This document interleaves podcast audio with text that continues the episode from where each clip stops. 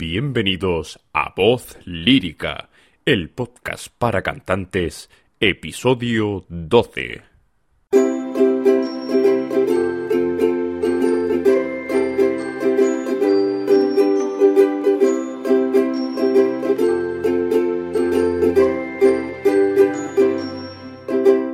Muy buenas a todos y bienvenidos una semana más a Voz Lírica, el podcast para cantantes.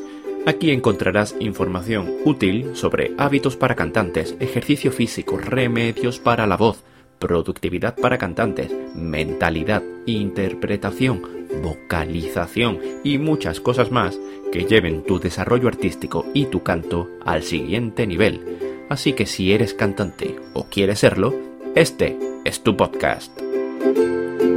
Bienvenidos a todos, un episodio más a Voz Lírica, el episodio número 12, y hoy estoy muy, muy, muy contento y muy honrado por tener conmigo a una persona que es una gran amiga mía y además una excelente profesional, una gran directora de orquesta, que ella misma nos contará, eh, bueno, cuál es su, su, experiencia y cuál es su, su, bagaje profesional. Ella empezó estudiando cello, si no me equivoco, eh, después hizo hasta superior de cello, si no me equivoco, después uh -huh. empezó a estudiar canto y posteriormente a eso empezó con dirección de coro, si no me equivoco. Actualmente es, bueno, estuvo también en Alemania, puede ser, haciendo Erasmus. Un año, un año. Un año de Erasmus en, en Alemania. Y ahí, eh, desde 2015 hasta la actualidad, es la directora del proyecto sociocultural de la Compañía Sevillana de Zarzuela. Y, entre otras cosas, es una gran amiga mía, compañera del Coro Joven de Andalucía. Eh, a la, desde aquí mandamos un saludo y un abrazo a todos los ex componentes y componentes actuales del Coro Joven de Andalucía. Y bueno, el motivo por el que yo he querido contar con ella ha sido básicamente porque, primero, es una gran amiga mía y segundo, y lo más importante, es en la corta o gran experiencia que yo pueda tener, una de las mejores directoras con la que he tenido la suerte y el honor de trabajar. Es una directora que es muy clara, que es muy expresiva y que además hace un trabajo con los cantantes exquisito. Y por ello he querido contar con ella. Y la primera de las preguntas, a pesar de la introducción mía y de la presentación, que es un poco, bueno, he contado cuatro cosas, me gustaría saber quién es Elena Martínez. Uf, buena, buena pregunta. Después sí. de toda la introducción que has hecho ya me queda poco. Pues bueno, soy una persona que, como tú bien has dicho, pues he tenido una carrera musical un poco diversa porque empecé con el violonchelo por motivos de una lesión, hmm. decidí eh, cambiar a la dirección. En realidad el canto fue un poco a mitad de camino. Como, bueno, como Andrés ya ha dicho, nos conocíamos de hace muchísimos años del coro joven, yo creo que tendríamos unos 18, 18 años, años, ¿puede ser? Sí, sí. Puede ser más de 10 años que nos conozcamos perfectamente. Claro. Tenemos 30 ahora, aunque no nos parezcamos por nuestra juventud y nuestra lozanidad, pero sí realmente tenemos 30. Y, y, bueno, yo estaba con el violonchelo, mm, por circunstancias de la vida, acabé en el coro joven cantando, y bueno, a raíz del coro joven, pues decidí empezar a estudiar un poquito de canto, tal. Y mientras estaba en el superior de haciendo violonchelo, pues tuve una lesión, mm, estuve en una época que no sabía un poco qué iba a hacer con mi vida y acabé con el tema de la dirección. Y luego, pues al final, para mí ha resultado el, el gran descubrimiento. Mm, acabar en la dirección era algo que yo nunca me imaginé que me iba a llevar la vida a eso y ahora mismo estoy pues encantada de que la vida me haya llegado a, a, acabar siendo directora. Porque actualmente te dedicas, además de dirigir el proyecto que hemos dicho de la compañía Sevilla de Zarzuela, ¿haces algo más? ¿Trabajas en conservatorio? Sí, ahora mismo soy docente de... soy profesora de coro mm. en conservatorio Perfecto. aquí en Andalucía. Llevo trabajando unos dos, tres años, creo. Sí. Perfecto. Y mi pregunta es, has pasado del cello al canto, la dirección, ¿por qué tantos cambios o por qué tantos palos? Eh, y además, ¿crees que haber estudiado cello y canto te han ayudado a lo que es tu desempeño actual, a ser directora ahora? Sí, absolutamente. Eh, a ver, como te estaba comentando antes, el, en realidad yo acabé estudiando dirección por, mm, por, los dados del destino, por así decirlo, porque la realidad es que si yo no me hubiera lesionado, yo creo que no me lo hubiera planteado. Bueno, mi padre también es músico, eh, él es director de coro y yo creo que en cierto modo siempre me he sentido un poco cercana a eso. Y creo que si yo no hubiera pasado por lo que he pasado de, del tema del cello, del tema del canto, ahora mismo evidentemente no sería ni, ni el músico que soy ahora ni la directora que soy ahora. Mm, creo que inconscientemente toda esa formación me ha llevado a donde he acabado y para mí, por supuesto, que me ha formado totalmente porque... Eh, saltando así un poco, la gran mayoría de directores suelen ser pianistas, que no es algo para nada mm, malo en absoluto. Pero yo he tenido la suerte de que he pasado por muchas formaciones antes de acabar siendo directora. Entonces yo he pasado por tocar durante muchos años en orquesta, por cantar durante muchos años en coro. Entonces eso de manera mm, pues inconsciente me ha llevado a acabar dirigiendo de otra manera que si yo no hubiera vivido la experiencia de estar dentro, haciendo mm, desde la otra parte, digamos. Han complementado la, actividad que estás haciendo sí, ahora. Sí, absolutamente. ¿Y cuál es tu mayor virtud como directora y tu mayor defecto, si es que tienes alguno. Sí, de hecho yo creo que me es más fácil el defecto que virtud. Mira, eh, para mí el mayor defecto que me encuentro como directora es que a mm. veces soy muy cabezona. Quiero decir, me explico. Es, creo que para un director es muy importante tener claro lo que estás buscando cuando tú te enfrentas delante de una orquesta, te enfrentas delante de un solista, de un cantante X, tú tienes que saber qué es lo que quieres. Mm. Luego esa formación te va a ofrecer algo que a lo mejor lo compras o a lo mejor no lo compras o lo compras en cierta medida, pero tú tienes que tener una idea clara de qué es lo que quieres. Em, pero claro, ¿qué pasa? No puedes dejar que esa idea te encabezone, porque como quieras, no, es que quiero esto y de aquí no quiero salirme. Y muchas veces eso es un problema, porque... Mm, se habla, por ejemplo, del tempo perfecto, de no sé qué mm. perfecto. Eso no es, o sea, sí que existe, pero tú no puedes pedirle a, una orquesta semiprofesional lo mismo que le vas a pedir a, la Berliner. O sea, no, no van a ser los mismos tempos y a un cantante lo mismo. Entonces, mm, para mí mi, mayor defecto es ese, que a veces me encabezono mucho en no, quiero este tempo, quiero este cambio y a veces no funciona. Y mi mayor virtud es que creo que pese a... Creo que puedo dar una imagen de persona como muy fría, muy seria, muy distante, que a lo mejor no lo estoy dando ahora, pero la gente que no suele conocerme mm, sí que piensa un poquito eso, pero sin embargo sí que considero que tengo mucha paciencia a la hora de trabajar y que cuando tengo a alguien delante intento que esté lo más cómoda posible. creo que, o al menos, no sé si lo conseguiré, pero es lo que yo, siempre intento, que la persona esté cómoda. Bueno, desde 2015 has estado dirigiendo la compañía sevillana de zarzuela. Eh, ¿Qué te ha aportado a ti como directora o como músico dirigir una compañía de zarzuela? Bueno, a mí me lo ha aportado absolutamente todo, porque además tuve la suerte de que confiaran en mí desde muy, muy, muy joven. De hecho, yo todavía coincidió que fue el año que estaba en Alemania estudiando. Mm. Y es que yo estaba haciendo la carrera. O sea, yo era una cría sin la carrera terminada. Mm, bueno, mujer. En bueno, ahora, eres, una cría, pero con la carrera terminada. Claro. ha cambiado, ha cambiado el tiempo. Sí, sí. Pero mm, para mí, el hecho de que confiaran en mí sin tener apenas experiencia, a mí me lo dio todo. Yo me he formado gracias a eso, además de los miles de consejos de, de profesores, de tal, excelente, pero para mí ha sido donde yo he crecido, porque es donde tú ves de primera mano qué funciona, qué no funciona. Te cruzas con un montón de cantantes, cada uno mm, de su padre, de su madre. Tienes que, además, la orquesta sí que está más o menos la plantilla fija, pero en el caso del coro no. Tienes que ver qué funciona, qué no funciona, cambia gente. Entonces, mm, a mí eso me ha hecho crecer muchísimo.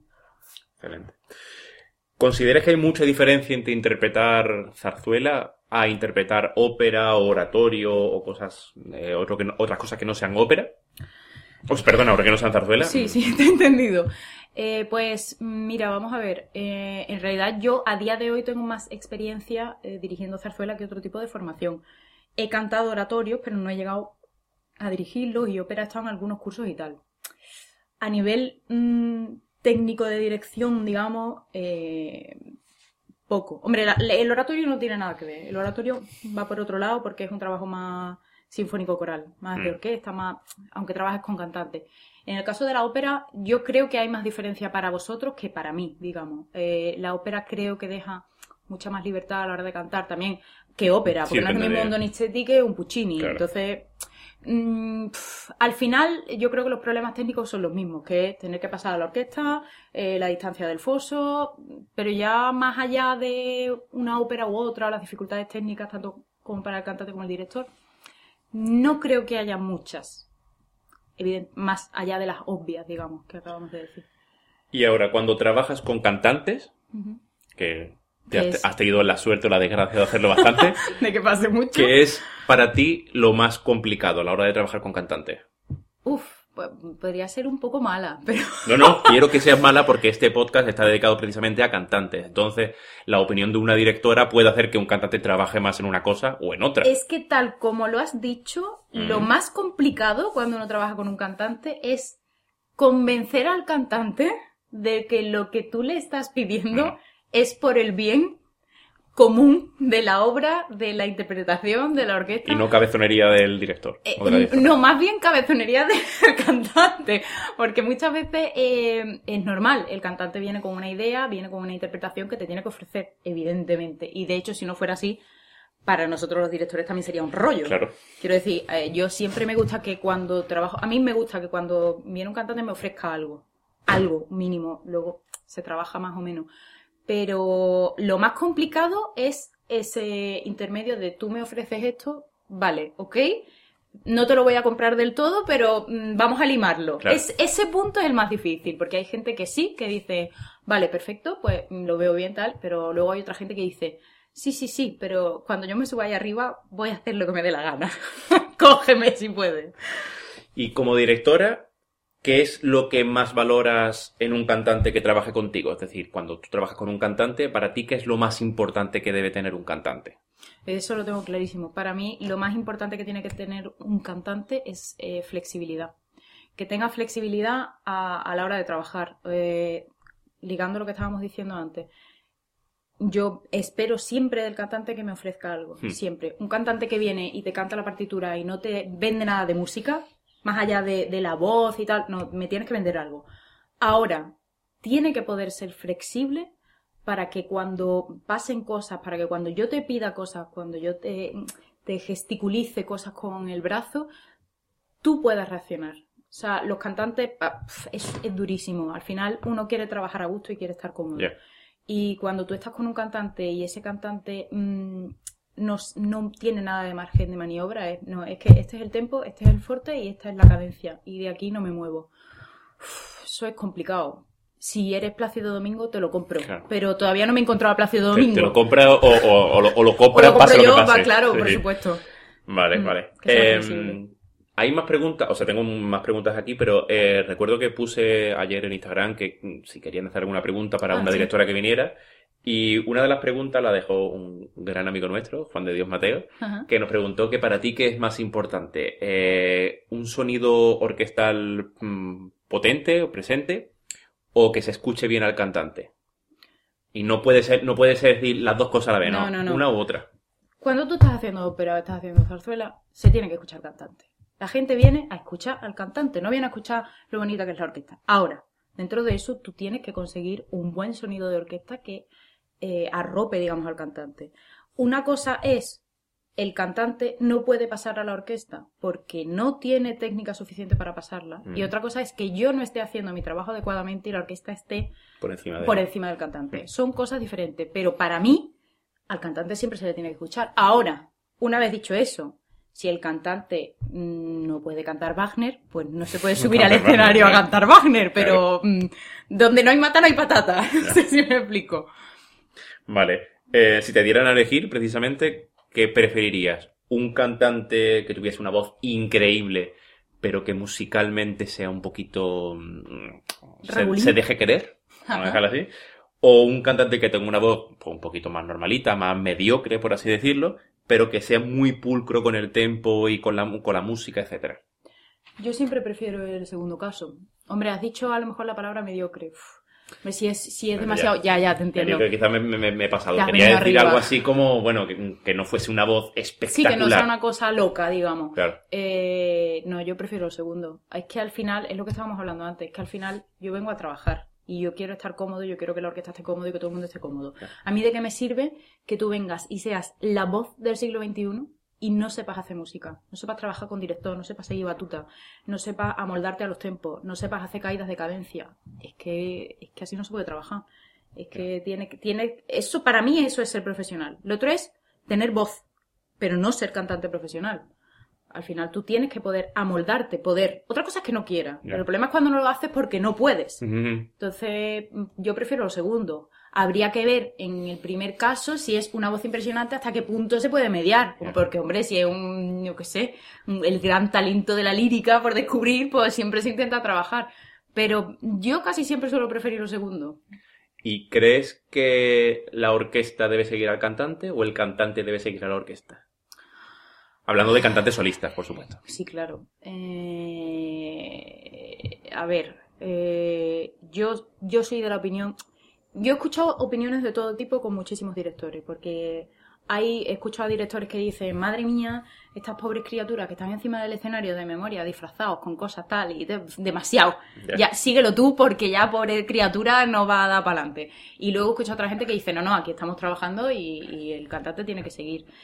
Yo creo que eh, la orquesta debe intentar seguir al cantante siempre, evidentemente, y el cantante debe intentar seguir al director para que todo funcione. Ahora, más que eso, yo diría que el, papel del director debería poder eh, saber facilitarle al cantante hasta el punto de que él se sintiera como si fuera libre. Eso es, eso es lo que debería ser la, digamos, la utopía, ¿no?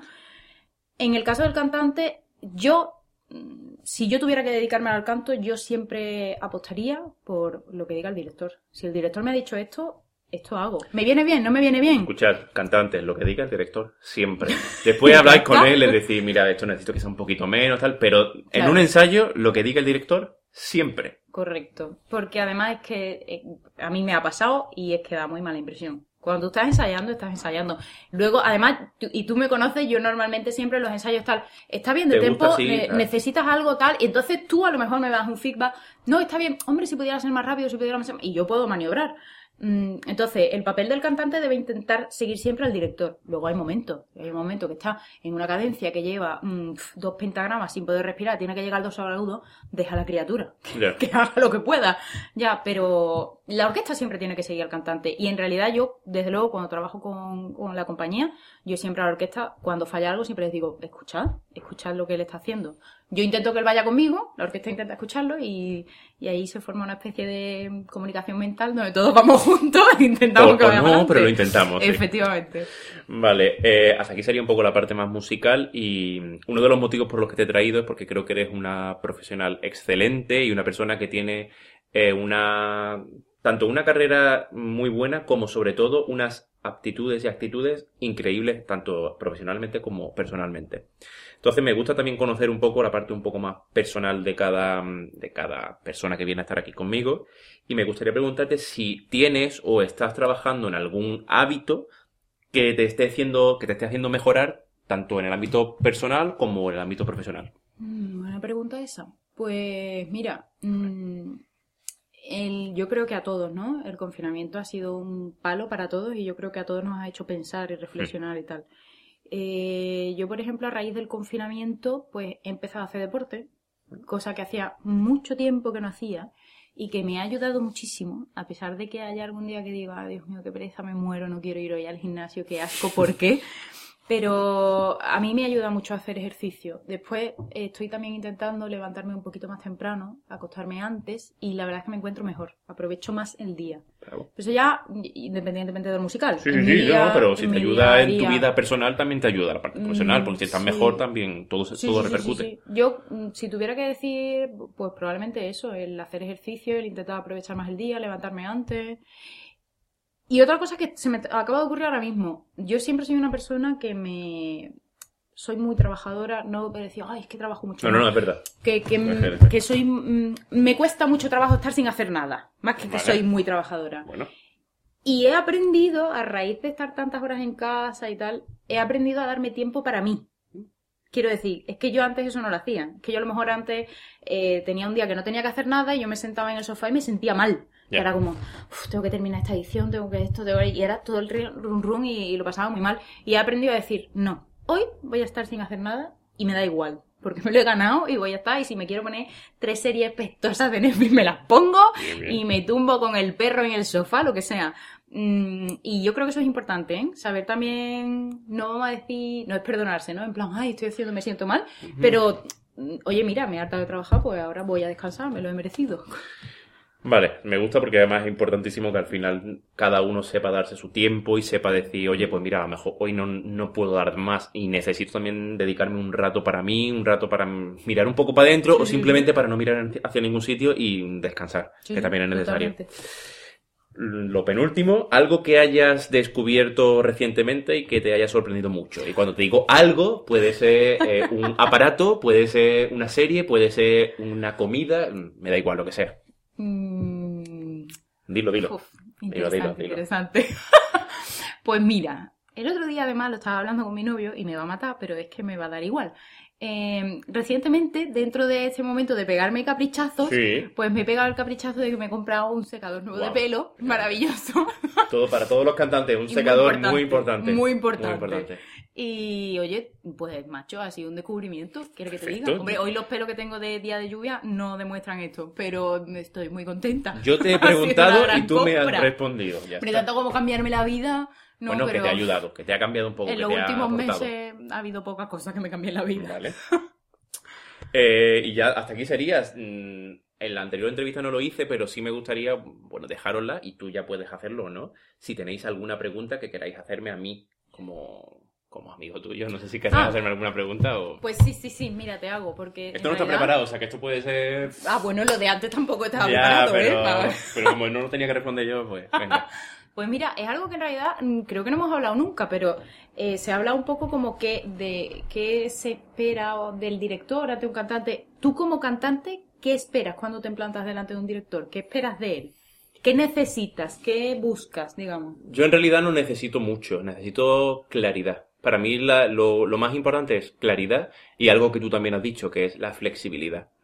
Porque. Lo pero si, si tengo que poner algo primero es la claridad. Si yo veo que un, director es claro en lo que quiere, yo puedo seguirlo y después hablar con él y consensuar un- una versión o un ritmo, lo que sea.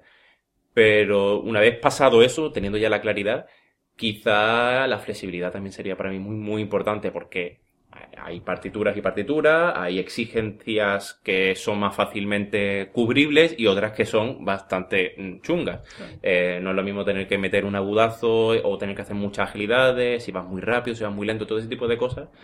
eh, influyen mucho después en el canto y en el resultado final. Y para que el resultado final sea lo mejor posible, es, para mí como cantante, es casi imprescindible que un director sea claro y flexible.